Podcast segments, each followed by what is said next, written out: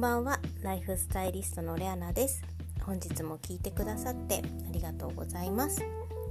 自分らしく、まあ、生きるための、まあ、コツだったり自分らしいライフスタイルを作るためにはある程度こうチャンス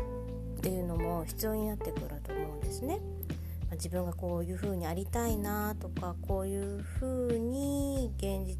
なことがなったらいいなっていうことを皆さん、まあ、考えたり、まあ、イメージしたりすることも多いと思うんですけれどもそのための、まあ、チャンス、まあ、絶好のタイミングですねいい機会を得るためには、まどういうことをしたらいいのかなっていうと、ま一つは、ま自分が本当に好きなものを突き詰めていくっていうのも大切ですし自分が本当に好きなものは何なのかっていうのを自分自身で把握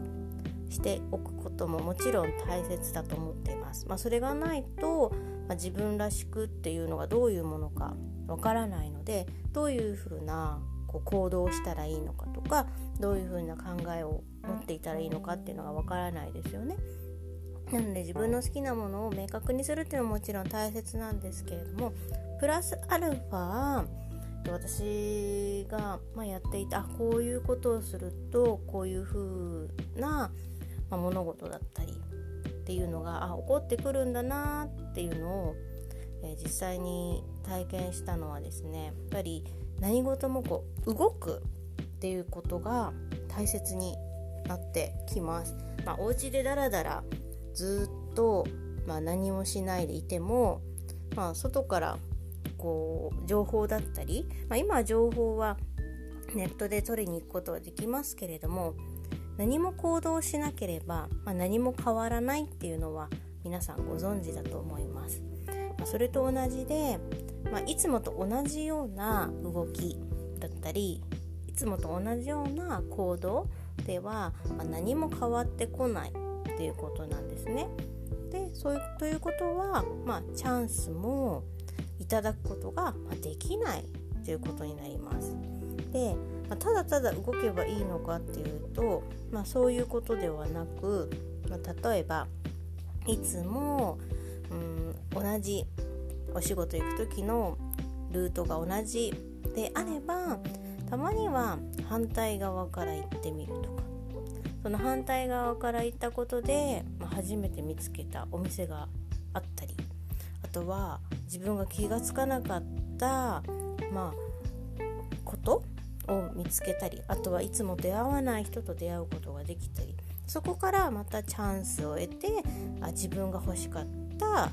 情報だったりとかタイミングっていうのを得られたりできます。でまあ今例えで、まあ、通勤通学のルートのお話をしましたが帰るっていうルートのお話をしましたけれどもそういうことだけでなく例えば今までやってこなかった趣味だったりっていうのをプラスしてみたりあとは今までやりたいなと思ってたけどもまあなんとなくやんなくてもいいかなと思って先延ばしにしてたことをこの機会にやってみるとか。この何でもいいんです。あとはまあ簡単なことで言うと、まあ、運動をしてみる。今までは、まあ、お家でずっとやってたものをちょっと外出て歩ってみるとか、まあ、筋トレを加えてみるとか。そういうことでも、まあ、動きっていうところにはつな、まあ、がってくるのでそれをやることによってまた違う情報を得られるようになったり違う視点で物事を見られるようになったりしてきます。そうすると自分があこれはこの機会に得られるものだったんだっていうのが分かったりとか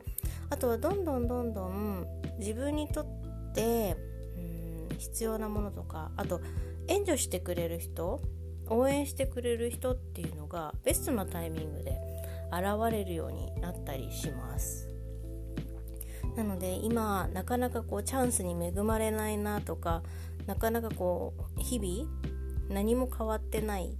何も変われないなというふうにちょっと考えていらっしゃる方がいるのであればいつもと違う行動を少しだけ加えてみてください。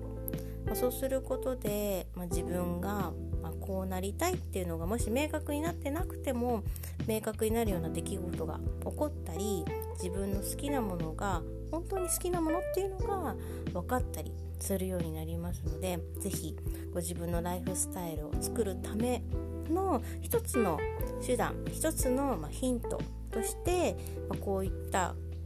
動きというものをプラスしてみてください。是非ご自分のライフスタイルのバージョンを上げてみてください。